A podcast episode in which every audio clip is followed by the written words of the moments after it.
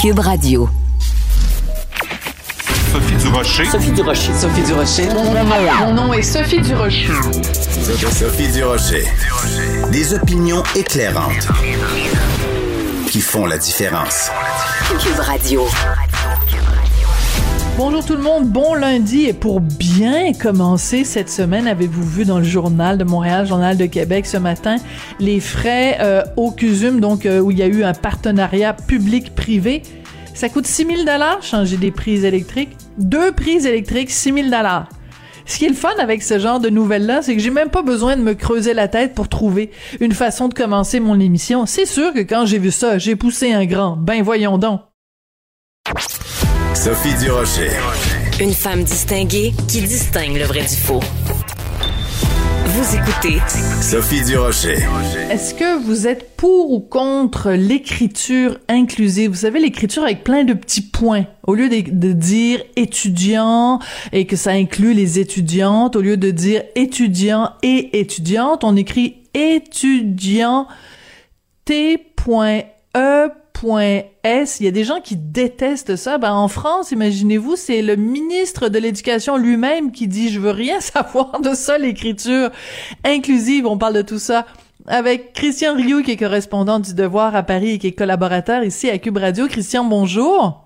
Bonjour, Sophie. Je vous demande pas votre opinion personnelle sur l'écriture inclusive, mais c'est assez fascinant de voir qu'en France, euh, c'est le ministre de l'Éducation lui-même qui dit qu'il veut rien savoir de ça.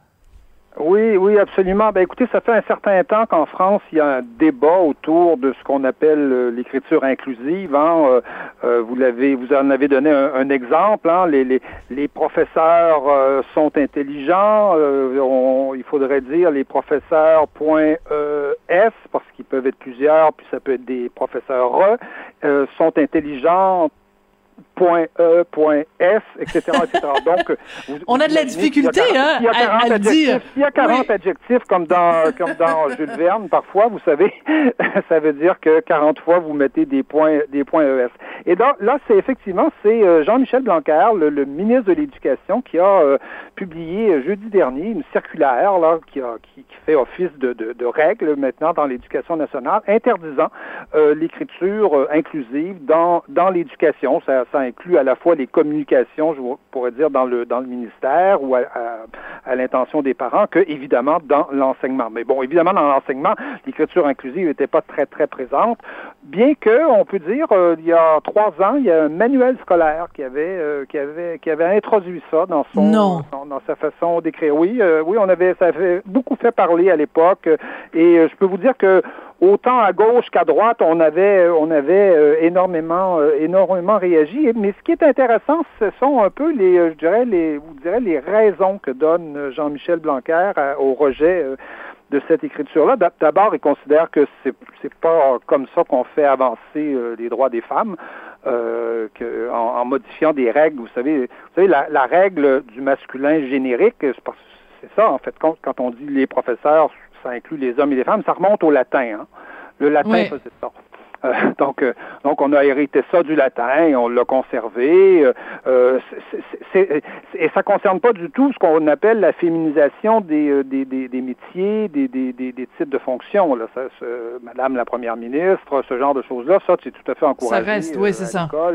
Et dans l'éducation, c'est c'est complètement différent. Il s'agit vraiment de, ce- de cette espèce de règle-là de- d'accord. Et donc, le ministre dit, euh, euh, d'abord, ça aide pas à l'égalité. Euh, l'égalité entre les hommes et les femmes, ça, ça tient de, de- de bien d'autres choses que, que, que, que de la langue. Et le genre, vous savez, le genre grammatical, ça n'a pas grand-chose à voir avec le genre. Ben voilà. euh, le Parce genre qu'on dans, dit- dans, dans la vie. on dit- hein. Une voilà, c'est tasse, ça. Une tasse, c'est pas, c'est féminin en français, une tasse. Hein. Mais pourquoi Oui, c'est ça, mais on dit, par exemple, le bureau puis la table. Mais ça veut pas dire que la table a euh, des seins ou que Non. le bureau a un pénis. Je m'excuse d'être aussi Non, graphique, non. là, mais je veux dire, ça n'a rien à voir avec... euh, je- je- J'admire vos images, vous le dites de manière extrêmement imagée. Oui. Tout à fait imagée. c'est- Mais effectivement, ça, ça, ne- ça ne veut pas dire ça. Et donc, le genre grammatical, ce n'est pas ce qu'on appelle, en anglais d'ailleurs, le gender. Ça n'a rien à voir avec, euh, certainement rien à voir avec le sexe. Mais il ajoute en plus que euh, c'est quelque chose qui peut nuire, qui va nuire chez les, chez les enfants à l'apprentissage du français, donc qui va leur complexifier l'apprentissage du français si jamais on enseignait ça à l'école.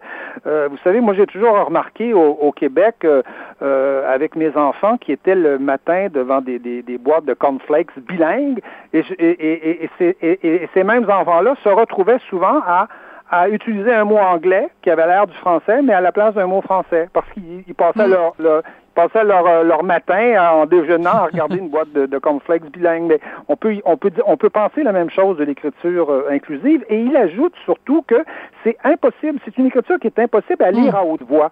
Et vous savez ben comment c'est important ça pour les enfants? On, on, on lit une phrase, on lit deux phrases et on la lit à haute voix devant ben toute la classe. Euh, ben, tout à fait. Mais regardez juste, Christian, euh, la difficulté qu'on a eue, et vous et moi, quand on a voulu donner des exemples.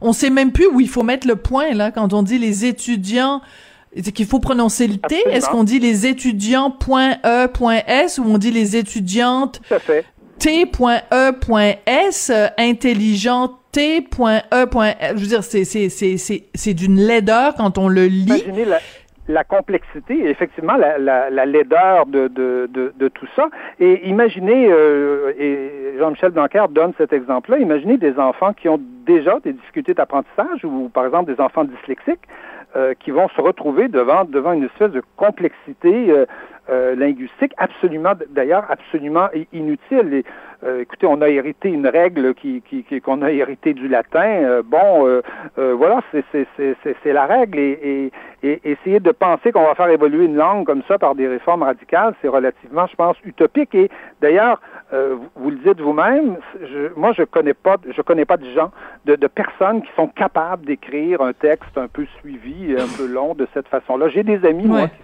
qui défendent l'écriture inclusive. Hein. J'en ah oui? oui, oui, on s'écrit de temps en temps. Euh, et, et, et, et, à chaque fois, à chaque fois que le texte est un peu long, euh, la personne qui m'écrit euh, pratique son écriture inclusive pendant bon deux, trois phrases, un paragraphe, deux peut-être, et après, après ça disparaît.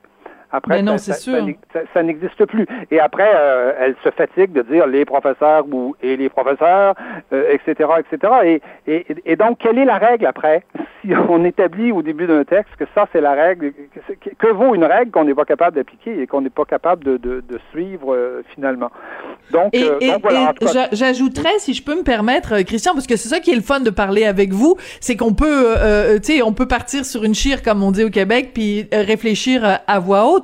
Il y, a plein d'expressions où le féminin englobe le masculin. Je pense à, quelque chose, je pense à un exemple. Les vedettes de la télé. Les vedettes, vedettes c'est féminin, mais euh, Guy Lepage, on va dire, c'est une vedette de la télé, c'est une star de la télé. Est-ce que Guy Lepage va dire, ben voyons, attention, moi je suis un homme, comment ça se fait que le féminin englobe le masculin dans ce cas-là? Donc on voit que c'est absolument pas relié au genre, non, pas du tout. Euh, prenez des expressions euh, militaires comme une sentinelle, euh, une estafette. Hein? Oui. C'est des mots utilisés en général dans l'armée, donc des mots qui sont en général ou qui ont été jusqu'à maintenant en général appliqués à des hommes. Et voilà, Sa Majesté. Sa Majesté. Eh ben oui. Sa Majesté, le roi. Voilà. Son Excellence, oui. En français, le genre, essayez de dire que le genre grammatical en français a quelque chose à voir avec le, le, genre dans la société ou le sexe, encore plus des gens, c'est faux. Ça, ça n'a strictement, strictement rien à voir. Non, c'est vraiment, c'est, vraiment très très particulier. Mais euh, je reviens, je reviens à, notre Monsieur euh, Blan, Blanquet, c'est ça, Blanquet ou Blanquer, on prononce ça, Blanquer, ouais. Euh, je trouve ça formidable que dans le pays justement de, de de, Molière, dans le pays de l'Académie française, que ce soit le ministre de l'Éducation qui mette le point sur la table en disant, écoutez, ça, ça, ça suffit. Surtout que vous nous dites qu'il y a une loi plus générale qui est aussi en préparation donc, on sent que euh, euh, euh, parmi les, autorités, disons ça comme ça, en France, il y a vraiment une, réticence. Oui, absolument. Il y a, il y a une vraie réticence là-dessus. Euh, il y, a, y a, comme, je, comme je vous dis, il y a, y a, y a même, il y a pas même, il y a même euh, trois personnes qui ont proposé euh, un projet de loi. C'est des, ce sont pas des projets de loi qui viennent du gouvernement, là, mais plus des initiatives personnelles d'élus, de, de, de, députés. Et la semaine dernière, il y avait toute une journée consacrée au débat sur sur ça, où les députés, les élus ont, ont échangé sur, sur sur cette question-là. Je vous dirais que c'est surtout défendu à gauche et, et à la gauche de la gauche. Pourrait dire. Donc, euh, les, les, notamment les Verts sont, sont assez euh, sont assez partisans de l'écriture inclusive. D'ailleurs, c'est assez amusant parce que euh, en France, on, on peut presque savoir quand on se promène en voiture, en train, on peut presque savoir si une ville vote à gauche ou vote à droite en regardant les panneaux sur les sur les sur les sur les murs. on peut dire tiens voilà, on est probablement dans une mairie verte ici parce que. Mais justement, parlant de mairie partout. Ah, partout. Mais parlant de mairie, justement, il y a quand même, il faut le dire quand même aussi, Christian, quand on parle des Français, ils ont, vous parliez tout à l'heure de la féminisation des titres, ils ont quand même été beaucoup plus réticents que nous. Et par exemple, en France, on dit la mère, on dit comment on dit, la maire de Paris en parlant d'Anne Hidalgo, alors que nous, on va dire la mairesse euh, Valérie Plante? Oui, mais ça, ça, ça, je vous explique pourquoi. C'est parce que souvent, les mots ne veulent pas dire la même chose. Parce que quand on, si je, moi, demain, euh, si moi, je dis à mon, à mon voisin euh, la mairesse, je parle de la femme du maire. Oui, je sais. C'est automatique. C'est automatique dans la tête des gens. Alors que chez nous, la mairesse, c'est euh, c'est pas la femme du maire, c'est euh, c'est le maire, mais euh, oui, mais le problème, le problème, vous répondrez une féministe 2.0. Comment se fait-il que le le qu'il y a un mot pour désigner la femme de? Je veux dire, normalement, cette personne-là n'a pas a, une existence propre, et cette femme-là, on devrait pas faire référence à elle en étant la femme de. Vous comprenez ce que je veux dire? C'est qu'il y a, il y a euh, tout un, oui, oui, mais bon, tout un discours sur le patriarcat aussi, là. Peut-être inscrit dans, dans, dans, vous savez, dans le dictionnaire depuis euh, depuis quatre siècles, ou, euh, je, ou peut-être plus, ou je, j'en sais rien, et qui, et qui et les gens les utilisent. Vous savez, quand, quand les gens utilisent un mot, ils se mettent pas à réfléchir, à se dire est-ce que je suis de droite, est-ce que je suis de gauche, est-ce que est-ce que je suis pour ou contre le. Est-ce que je suis un gros macho ou pas? la langue, quand on prend un marteau, c'est un marteau la langue, c'est un outil aussi. On, utilise un outil. On se demande pas si le marteau est sexiste ou euh, s'il a des préjugés euh, de classe ou, oui, tout à fait. je ne sais quoi. Donc, donc c'est vraiment un débat. Euh, c'est vraiment un débat. ah oui, vraiment. en, en, en, France euh, et, et, on s'affronte là-dessus. Et je vous dirais que euh, l'opinion majoritaire est que je pense qu'une langue, ça évolue lentement et que effectivement, euh, il y a, a peut-être de vieilles habitudes sexistes dans la langue, mais bon, elles vont changer, elles vont changer progressivement à mesure que la société va, va, va changer et que penser, penser à, réformer une langue comme, vous savez, à l'époque de la Révolution, on avait pensé faire, hein, avec le, le vous savez, on avait refait le, le nom des mois, le nom des jours. Oui, oui, oui. Euh, les années, on commençait à l'an 1. Euh, vous voyez, on avait tout ça a disparu. Brumaire, je pense. Oui, c'est ça. Oui. Absolument. Tout ça est disparu. Et j'ai bien l'impression qu'il va, va arriver la même chose de l'écriture dite euh, inclusive.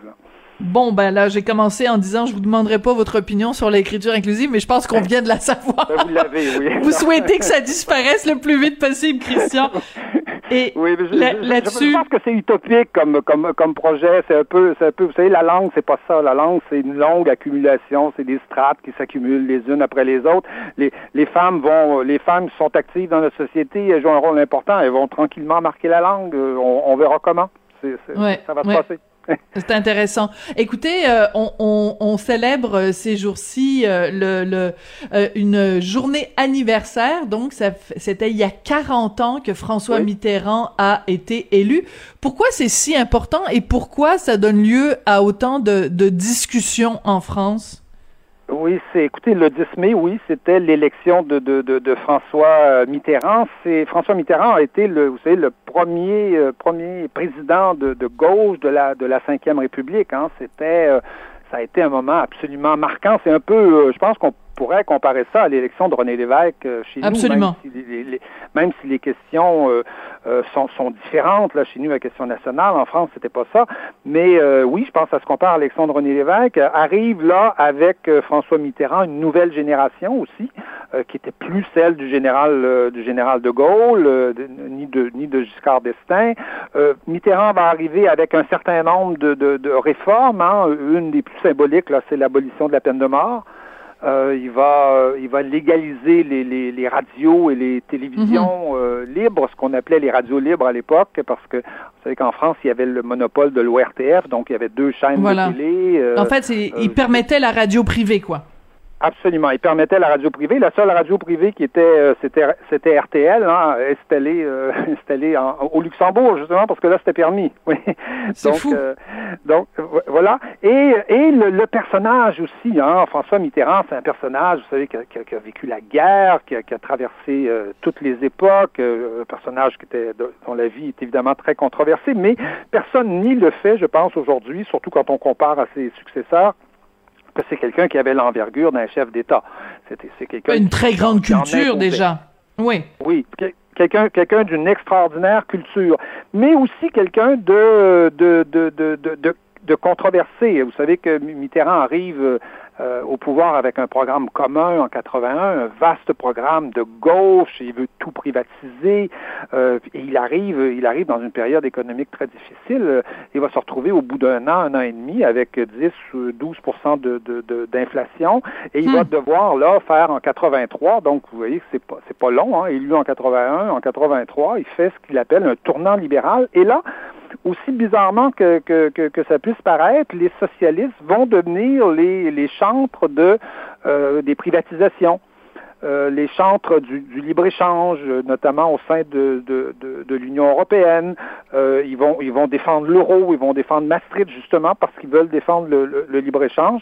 Et ils vont être les chantres des libertés individuelles, alors que la gauche, traditionnellement, vous savez, on l'associe plutôt aux, ben oui. libertés euh, collectives, hein, à ce qui fait... Ben, C'est-à-dire qu'un plus grand poids de l'État, pas un moins grand poids de l'État, oui. Oui, oui, absolument. Et donc, et donc, le, et donc va s'opérer une espèce de métamorphose de la gauche hmm. et euh, je vous dirais que là apparaît aussi le, le, le Mitterrand un peu un peu machiavélique. Hein. C'était un grand lecteur de, de, de Machiavel. On l'appelait le Florentin d'ailleurs, euh, hum. euh, François Mitterrand.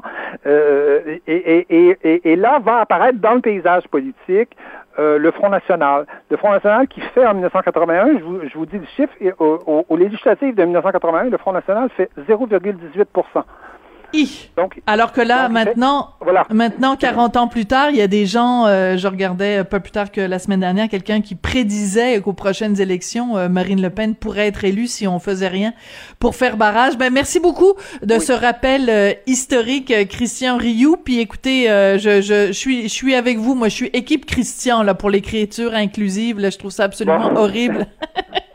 et insupportable et surtout illogique. Et pourtant je suis une femme et je suis féministe mais je trouve que c'est vraiment euh, totalement inutile et, et, absolument. je, pense que l'important c'est qu'on en débatte c'est qu'on en débatte voilà. Ben oui. ces facettes. Oui. Oui puis en, France on aime ça les débats.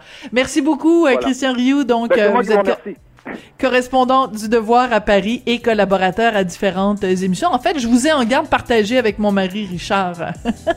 oui, c'est ça. Je me plains pas. J'ai une chambre, euh, une chambre chez les deux, quoi.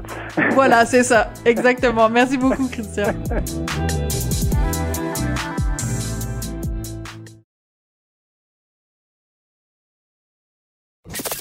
Avertissement. Cette émission peut provoquer des débats et des prises de position pas comme les autres. Vous écoutez Sophie Durocher.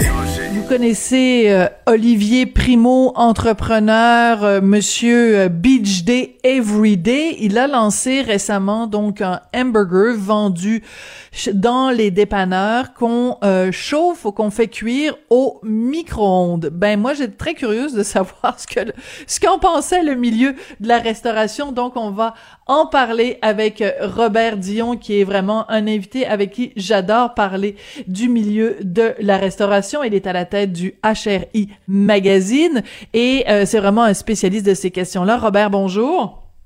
Bonjour Sophie. Ça fait longtemps, je me suis ennuyé. Oui, ben moi aussi, je me suis ennuyée parce que c'est toujours intéressant de parler avec toi. On s'entend quand même que le milieu de la restauration depuis un an a vécu des moments assez troubles. On va en parler un petit peu plus tard, mais d'abord, euh, j'ai vu euh, passer euh, sur Facebook donc cette information là, le, fameux hamburger de d'Olivier Primo qui arrive dans les dépanneurs c'est vraiment ça l'avenir de la restauration des hamburgers réchauffés au micro-ondes qu'on achète au dépanneur?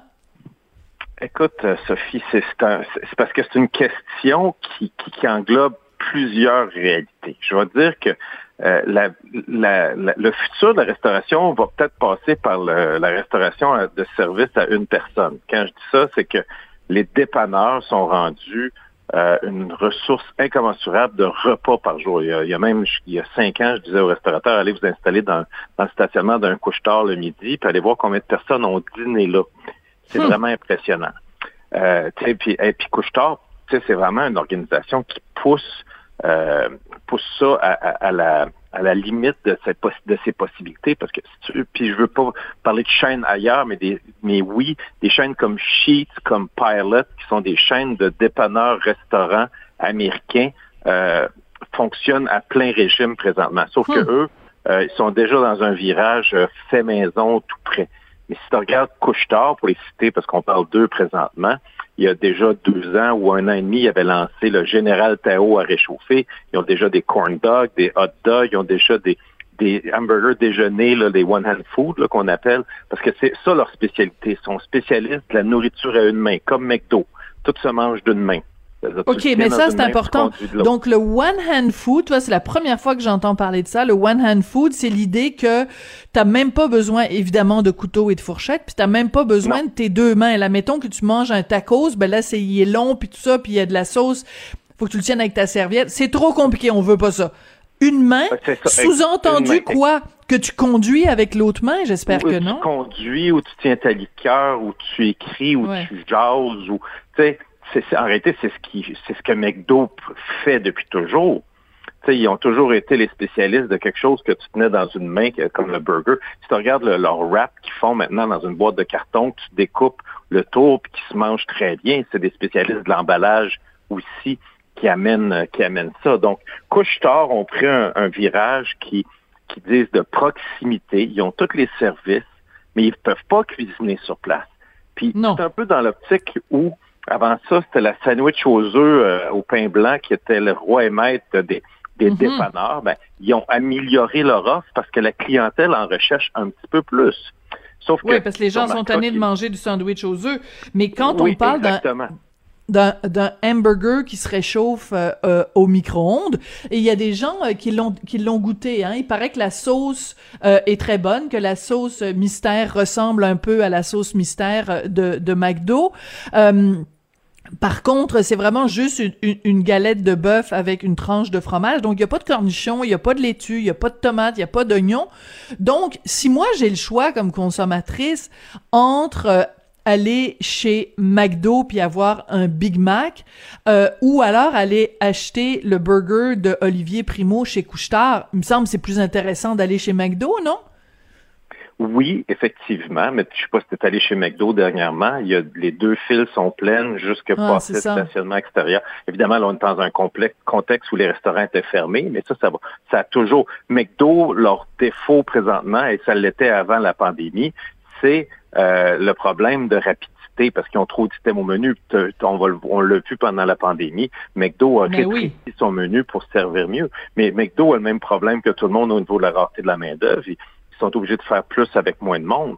Hmm. Euh, et, c'est ça. C'est un fast-food qui est pas si fast que ça là. Mais mais ben, l'avantage aussi quand tu vas au dépanneur, c'est que euh, quand tu vas chez McDo, tu vas juste chercher de la bouffe. Tu vas au dépanneur, tu te prends un paquet de cigarettes, un paquet de gomme, le journal de Montréal, euh, tu prends au journal de Québec, tu prends, tu sais, ta, ta femme t'a appelé en disant, hey, Minou, il reste plus de, de petites pastilles pour, oui, il reste plus de lait pour le café demain matin.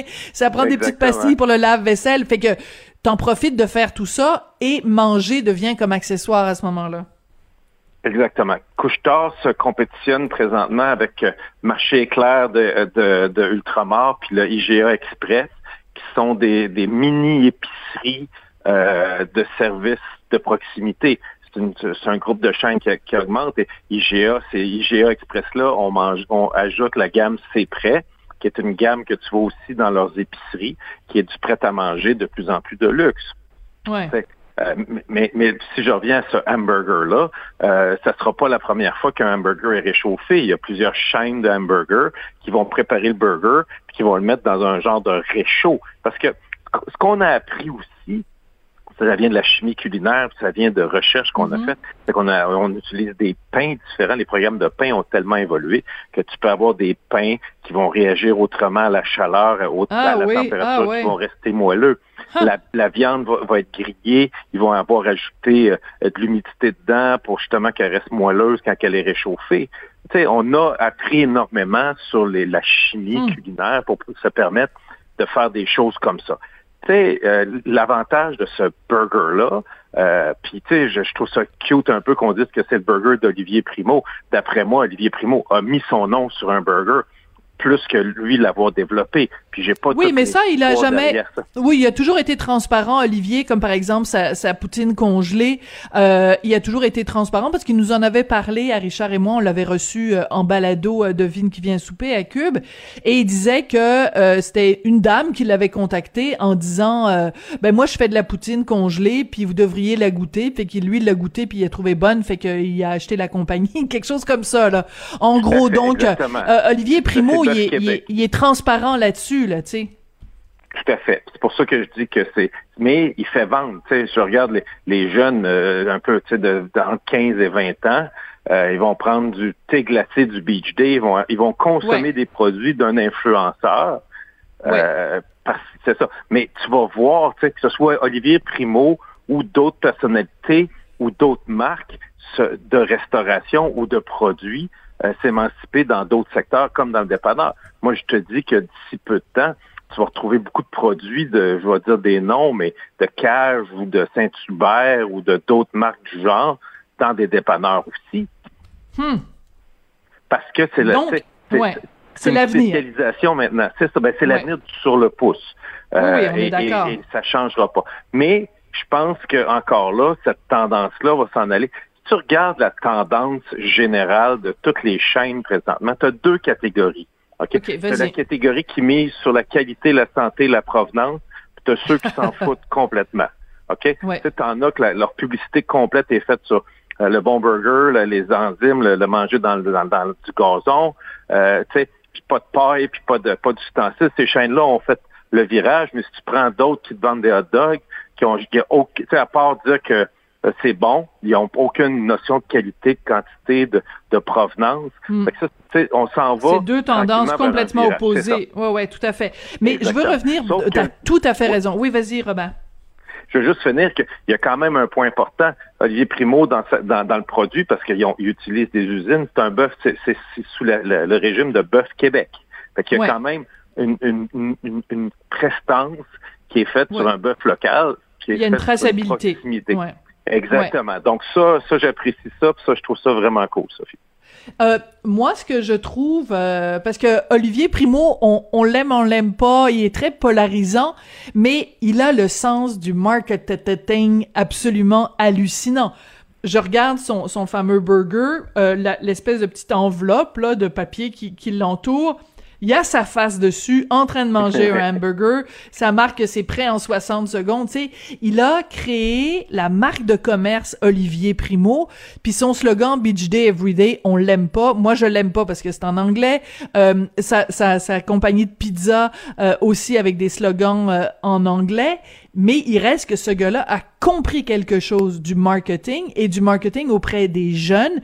Les jeunes aiment son personnage baveux, euh, son personnage euh, iconoclaste, son personnage euh, allez tous vous promener. Et ça, on peut pas enlever ça d'un produit culinaire. L'image et le marketing qu'il y a autour est super important. Euh, on, on, en a, on va le voir, de, on l'a vu, puis on va continuer à le voir qu'il y a des jeux d'association au niveau des marques. Mais là, tu sais, un matin, quand, quand tu me contactais à ce sujet-là, je me suis dit, et, peut-être bientôt, parce qu'Olivier avait annoncé quand même une chaîne de pizzeria. Oui, oui. Euh, mais pourquoi pas dans les couches tard? Tu, comprends-tu que hmm. là, Maintenant qu'ils oui. sont associés, ça donne, tu sais, parce que éven- éventuellement, des chaînes de pizza, euh, ça prend des pieds carrés puis des places, puis euh, euh, tu sais, des situations, mais Couchetard a déjà, a déjà plein de places d'affaires disponibles. Donc, euh, qui sait où ça s'en va, mais moi, je vois euh, ces dépanneurs-là. C'est un peu comme quand les, les comptoirs de sushi sont, sont installés euh, dans les épiceries. Sais, t'as tout à fait. C'est un bon parallèle, ouais. Ben exactement. Donc, euh, Couche-Tard, moi, je Couche-Tard puis d'autres chaînes de dépanneurs, mais Couche-Tard présentement a la cote, là.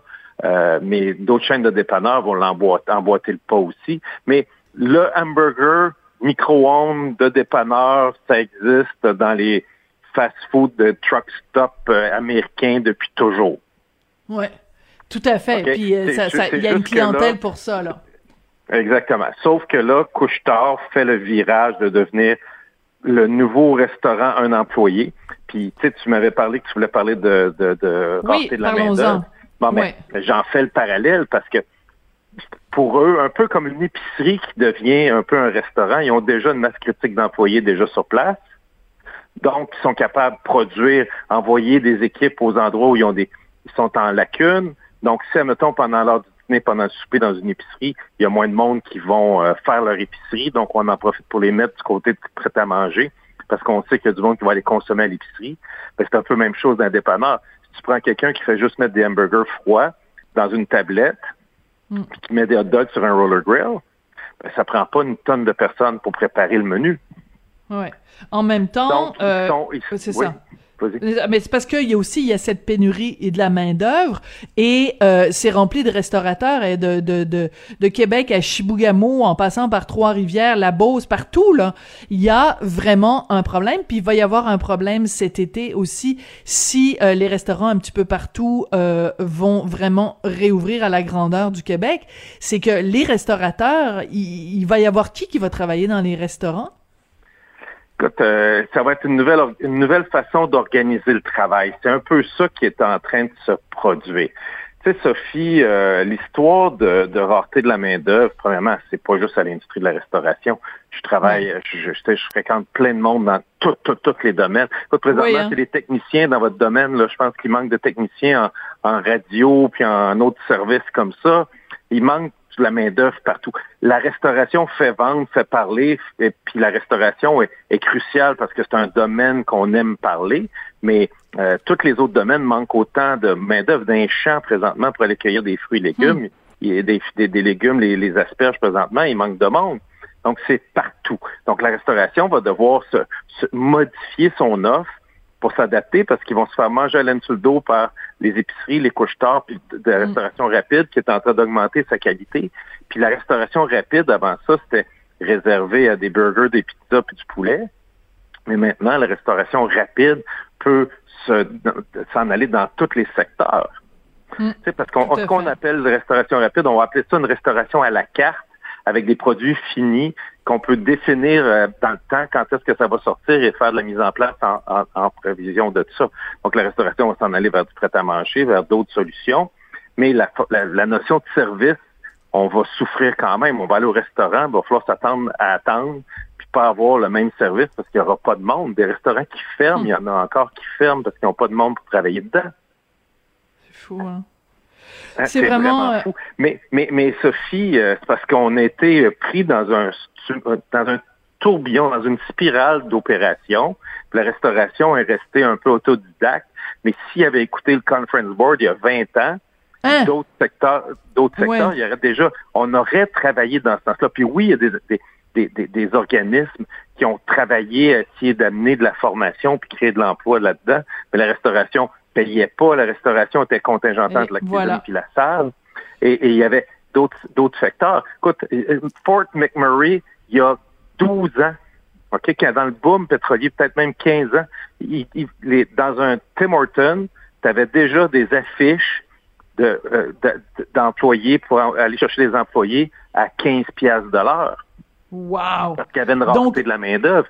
Donc, le milieu de la restauration aurait dû faire ça, en effet, il y a, il y a, il y a longtemps pour s'assurer d'avoir euh, une main-d'œuvre bien rémunérée. Robert Dion, c'est toujours euh, intéressant de te parler. Écoute, euh, tu m'as donné, tu m'as donné faim. Je pense que ce soir, je vais aller dans un couche-tard m'acheter un hamburger que je vais faire réchauffer au micro-ondes en 60 secondes.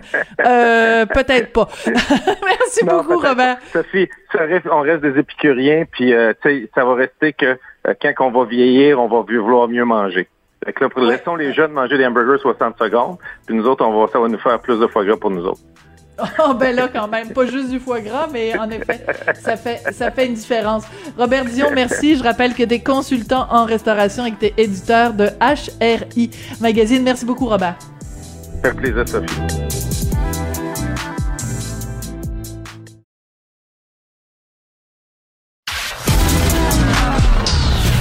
La culture aux affaires publiques.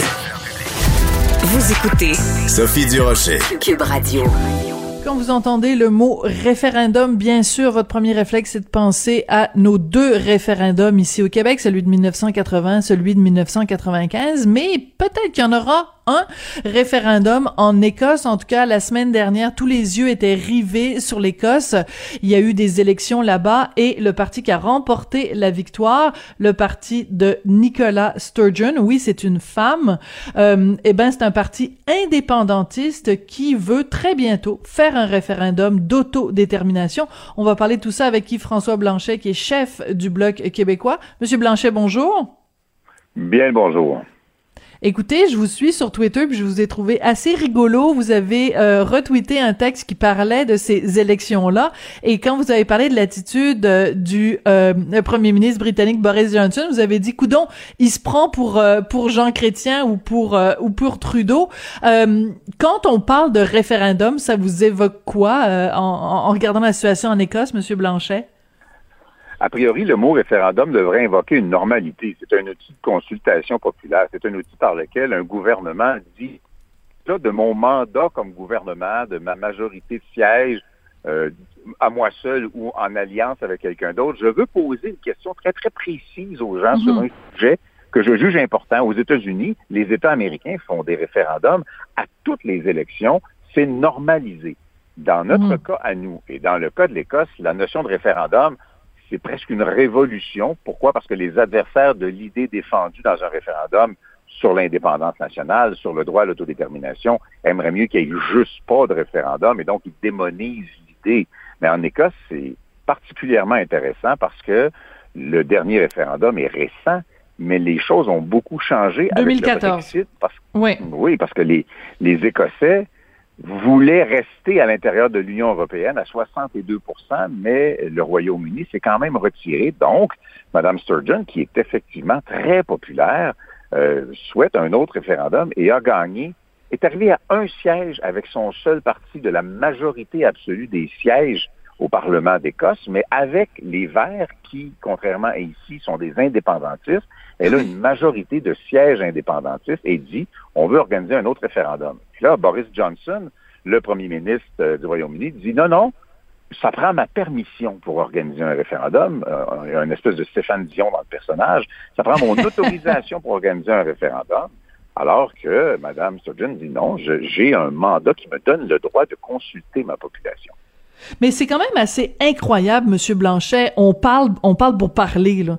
En 2021, qu'un peuple qui dit, nous, on veut euh, s'autodéterminer, on veut prendre nos décisions par nous-mêmes, on veut faire de euh, preuve de maturité politique, qui se fasse répondre par le gouvernement central, ben vous, vous, je ne vous autorise même pas à poser la question à votre peuple pour savoir s'il veut s'autodéterminer. C'est d'une condescendance et d'un paternalisme politique absolument épouvantable auquel on est un peu habitué. Il y a, il y a de nombreuses nations dans le monde qui revendiquent leur droit à l'autodétermination. Il y a ceux qui doivent le défendre. Je pense à la population de Taïwan. Et il y a ceux qui veulent conquérir carrément leur indépendance en formant un territoire. Je pense par exemple aux Kurdes. Et il y a des situations mitoyennes. On peut penser aux Palestiniens, on peut penser à de nombreux peuples au monde. Mais il y a trois nations en Occident qui sont emblématiques d'une volonté démocratique d'acquérir, sinon d'acquérir l'indépendance nationale, bien que beaucoup de gens le souhaitent, au moins de pouvoir voter, faire voter leurs gens. On ne peut pas présumer du résultat d'un référendum. On a le droit de mhm. tenir, on parle bien sûr de la Catalogne, dans le cas de laquelle ça a été réprimé dans la violence. On parle du Royaume-Uni, donc de l'Écosse, où le Royaume-Uni dit ça prend ma permission pour consulter des gens. Et on parle bien sûr du Québec, où il y a j'ose croire, un certain regain de l'idée. On est dans une situation un peu meilleure qu'on l'était, même s'il reste beaucoup de travail à faire au lendemain de la pandémie. Quand même, on peut sentir un certain progrès. Est-ce qu'on a 32 députés du Bloc québécois qui sont des indépendantistes à la Chambre des communes d'Ottawa? C'est quand même beaucoup plus que la fois précédente, avec une situation dans ce qu'on croit être les intentions de vote qui est quand même confortable. Donc, ces trois nations-là doivent développer une meilleure communication. Moi, je suis en contact assez récurrent avec M. Puigdemont, euh, le président catalan mm et il faut construire des contacts avec Mme Sturgeon en Écosse parce qu'il faut qu'on s'inspire des succès et des insuccès les uns des autres pour progresser. C'est un peu ce à quoi je faisais avec mot référence quand je disais est-ce que euh, M. Johnson euh, a passé un coup de fil à M. Trudeau ou au président espagnol pour voir comment on fait pour réprimer une volonté d'exercer le naturel mm. et normal droit à l'autodétermination d'un peuple. Ce qui est intéressant dans le cas de l'Écosse, vous l'avez mentionné, c'est que les Écossais, eux, étaient pas euh, d'accord pour le Brexit. Et on peut peut-être faire un, un, parallèle. Euh, ici, au Québec, on est une société distincte. On pense pas de la même façon que le reste du Canada, par exemple, sur la laïcité, la loi 21, la charte des valeurs euh, à l'époque.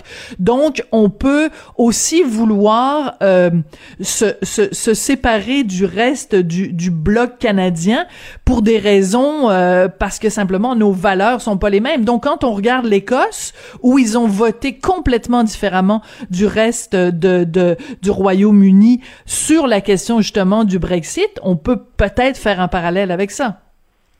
On peut faire plusieurs parallèles. D'abord, le libre-échange, qui est maintenant une notion clairement établie entre le Canada et les États-Unis, ne serait pas apparu dans les années 80 euh, à l'époque de M. Reagan aux États-Unis ne serait pas apparu sans l'appui des souverainistes québécois et des nationalistes québécois qui voyaient là, un peu comme les Écossais face à l'Union européenne, l'occasion d'avoir des relations commerciales avec quelqu'un qui n'exerce pas une domination politique sur eux. C'était un peu le même type de raisonnement et les souverainistes, les indépendantistes québécois sont toujours restés en faveur du libre-échange, de la même façon que les Écossais aujourd'hui disent nous voulons préserver notre lien économique avec l'Union européenne et que les Catalans sont très mhm. conscients que leur poids économique est tellement important qu'ils auraient d'emblée une relation hautement favorable s'ils faisaient partie directement de l'ensemble européen plutôt que de, de devoir passer par la contrainte de Madrid et du gouvernement espagnol. Oui. Alors, vous l'avez mentionné tout à l'heure qu'il y avait donc ces trois exemples-là. Il y a l'Écosse, il y a, la, la, Catalogne et le Québec. Est-ce que vous allez former comme un club des indépendantistes, une sorte d'international de l'autodétermination? Est-ce qu'il va y avoir comme une coalition entre justement le Québec, l'Écosse? Parce que vous avez une volonté commune de faire, euh, d'acquérir l'indépendance, puis la réponse des gouvernements centraux est pas la même évidemment dans chacun des endroits, mais vous avez tellement de choses en commun. Je dirais, je, dirais oui, mais ça m'appartient pas pour l'instant. Il y a effectivement une des trois nations dont euh, un leader a, travaillé, travaille au rassemblement d'un grand nombre de nations, de peuples à travers le monde qui veulent le droit à l'autodétermination, qui veulent exercer le droit à l'autodétermination. Mais il faut comprendre que le droit à l'autodétermination, ce n'est pas l'obligation de l'indépendance, c'est le droit à l'indépendance ou c'est le droit à n'importe quelle formule mitoyenne que les gens choisiront. Mhm.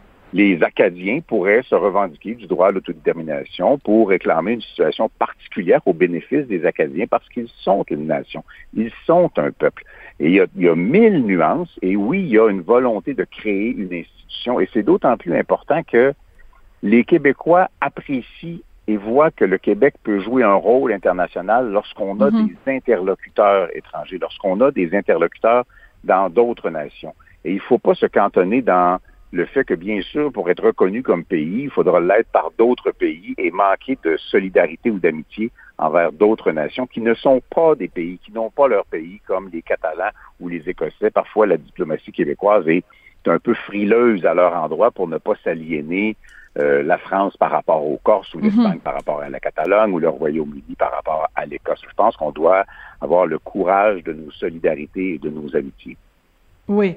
Euh, Vous avez dit tout à l'heure que vous sentiez qu'il y avait comme un, regain de l'idée euh, d'indépendance. Bon, évidemment, vous êtes un leader indépendantiste, vous allez pas me dire le contraire. Vous avez cité euh, pour preuve 32 euh, députés du bloc québécois, mais j'aimerais réfléchir avec vous un petit peu plus loin, Monsieur Blanchet. Est-ce qu'il n'y a pas justement au cours des dernières semaines, des derniers mois, du fait du refus euh, d'Ottawa de euh, euh, lâcher un peu de, de, l'Est par rapport au, au, Québec ou par exemple la gestion des frontières qu'on a vu depuis le début de la pandémie. c'est sûr que au début, quand Justin Trudeau disait non, non, non, faut surtout pas fermer les frontières parce que c'est xénophobe de faire ça, si on avait été un pays indépendant, on aurait pu fermer l'aéroport Pierre-Éliott Trudeau. Est-ce que tout ça, ça contribue pas à faire en sorte qu'il y un certain nombre de Québécois qui se disent coudon, on serait peut-être mieux gouverné si on était tout seul chez nous au lieu de dépendre de papa Justin. Effectivement, il y a un côté euh, très euh, paternaliste, on pourrait dire comme ça, mais il y a une incohérence. Si le fait de contrôler les frontières est xénophobe, ça veut dire que pour ne pas être xénophobe et pour ne pas être raciste, il faudrait qu'il n'y ait pas de frontières. Et sans il n'y a, pas de diversité de juridiction, il n'y a pas de différence entre les différents, entre les divers régimes qu'il y a au monde, il n'y a pas la richesse culturelle qui fait que nous sommes qui nous sommes. Être une nation, être un peuple, avoir sa langue, sa culture, ce n'est pas une faiblesse, c'est une richesse, mais ça passe par des institutions qui nous sont propres. Donc ça, pour moi, c'est une évidence des nombreuses incohérences que nous sert le gouvernement de Justin Trudeau. L'autre élément, c'est bien sûr le, le doublé de prise de décision. À chaque fois que dans une situation d'urgence, mm. deux gouvernements doivent ah, si c'est seulement collaborer, ça peut aller parce qu'on l'a vu au début de la crise, Ottawa et Québec collaboraient relativement bien. Mais éventuellement, on a vu la politique davantage de confrontation euh, partisane par moment, euh, embrouiller la qualité des relations et des collaborations que Québec et Ottawa, ou même qu'à l'intérieur du Parlement d'Ottawa, on avait. Et ça, ben, ça alourdit ça ralentit. Et dans une crise comme la pandémie, tout ce qui est plus lourd et plus lent met en danger la santé des gens et met en danger la vie des gens. Bien sûr, on ne prendra pas la pandémie pendant la pandémie pour en faire un exemple d'opportunité indépendantiste, ce serait un peu odieux, mais après la pandémie, on aura le devoir de regarder le processus de prise de décision. Et inévitablement, on devra se demander si l'addition, si les couches de gouvernement les uns par-dessus les autres ne ralentissent pas une prise de décision efficace qui nous aurait permis de mieux protéger notre monde. Oui. En même temps, vous savez très bien que Justin Trudeau, vu que la campagne de vaccination va quand même bien, euh, il, il, va se servir de cet argument-là pour faire oublier certains manquements euh, du gouvernement Trudeau des derniers mois, euh, en disant, en se pétant les bretelles avec un bilan euh, positif. Si en effet on arrive euh, le 1er juillet et que son objectif de vaccination d'un certain pourcentage de Canadiens est atteint, vous allez beau avoir dire, euh, vous allez vous dire, euh, Monsieur Blanchet, ah ben là il y a deux têtes qui décident, c'est beaucoup plus simple s'il y en a juste une. S'il arrive à obtenir son objectif de vaccination, vous êtes un peu fait là. Il n'y a pas que les éléments qui auront été réussis dans la gestion de la pandémie qui vont émerger de nouveau à la fin de la pandémie. Il y a ceux qui auront été moins réussis. Il y aura l'heure des bilans, il y aura l'heure des analyses inévitablement. Euh, Bien sûr, au moment où les gens se font vacciner, ils ont tendance à oublier qu'ils l'auront été après tout le monde, après à peu près tout le monde. Euh, mm. C'est normal, c'est un réflexe humain, mais la réalité de la gestion d'une crise comme celle-ci doit servir à prévenir une autre possible crise d'une nature plus ou moins comparable dans le futur. Et l'ensemble du processus de prise de décision dans un tel contexte je ne pense pas que les gens vont se contenter de dire Ah, on a eu le vaccin, c'est fini, c'est réglé. Il y aura aussi d'autres enjeux qui ont été escamotés pendant la crise. Il y aura des enjeux économiques, il y aura des enjeux éthiques, évidemment, il y aura des enjeux sur l'identité, sur la protection du français, sur le développement des régions du Québec qui auront été escamotés. Il n'est pas exact qu'on peut résumer ceci comme étant Justin Trudeau a énormément d'argent et acheté tous les vaccins. Québec est dans le trouble financièrement, puis a administré les vaccins.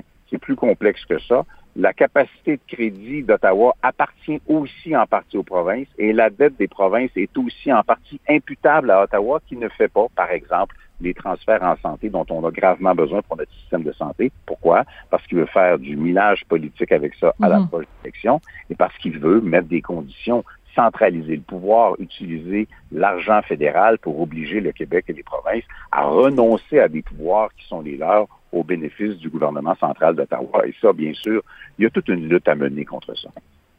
Euh, en terminant, euh, Monsieur Blanchet, sur une note un peu plus euh, légère et, humoristique, hier c'était la fête des mères et le Parti libéral du Canada a encouragé tous les Canadiens sur sa page Facebook à envoyer des vœux de bonne fête des mères à Sophie Grégoire Trudeau c'est un peu bizarre quand même. À ce que je sache, euh, Madame euh, Grégoire Trudeau n'est pas une élue, elle n'est pas euh, à la tête du Parti libéral du Canada. pourquoi on encourage les Canadiens à lui souhaiter bonne fête des mères à elle? Vous trouvez pas ça un peu bizarre? Probablement que ça a dû faire plaisir à quelques intervenants du Parti libéral. Moi, je pense qu'on dans une, fête qui est célébrée depuis aussi longtemps, dont moi je me souviens, et ça commence à faire longtemps, c'est sa propre mère, les mères de notre entourage, les gens qu'on aime, les mères des gens qu'on aime, qu'on salue. C'est euh, la politisation de, moments de réjouissance ou de moments où on exprime notre amour ou notre affection ou notre appréciation à des gens qui nous sont proches et qui devient qui devient politique. Mais c'est pas le cas seulement pour la fête des mères ou pour la tentative des libéraux par rapport à Sophie Grégoire Trudeau. C'est vrai pour tout. Tout devient prétexte à intervention à caractère politique ou à caractère partisan ça enlève un petit peu l'âme. Ça enlève un petit peu l'âme. Nos mères vivent des situations particulières. Il y en a dont la santé est plus fragile, puis il y en a qui vont super bien, puis il y en a qui ce sont des jeunes mères. ma fille vient d'avoir mon deuxième petit-fils. C'était la fête des mères, dont elle. La dernière affaire que j'avais en tête, moi, hier, ben, c'était euh, la politique ou Sophie Grégoire Trudeau. Oui. Bon, ben écoutez, félicitations, vous êtes deux fois grand-père, euh, donc on va vous appeler euh, Papy Blanchet. Merci beaucoup. Merci beaucoup, François Blanchet, chef du Bloc euh, québécois qui réagissait donc à cette élection en Écosse, donc une, une femme à la tête d'un parti indépendantiste, donc qui réclame pour très bientôt un référendum, d'autant plus que le, parti qui est arrivé en deuxième place est lui aussi un parti indépendantiste. Donc, un jour, une Écosse indépendante et peut-être euh, un jour un Québec indépendant. C'est comme ça que se termine l'émission. Euh, je vous remercie d'avoir été là. Merci à Jean-François Roy à la mise en onde, William Boivin à la recherche et je vous dis à demain. Cube Radio.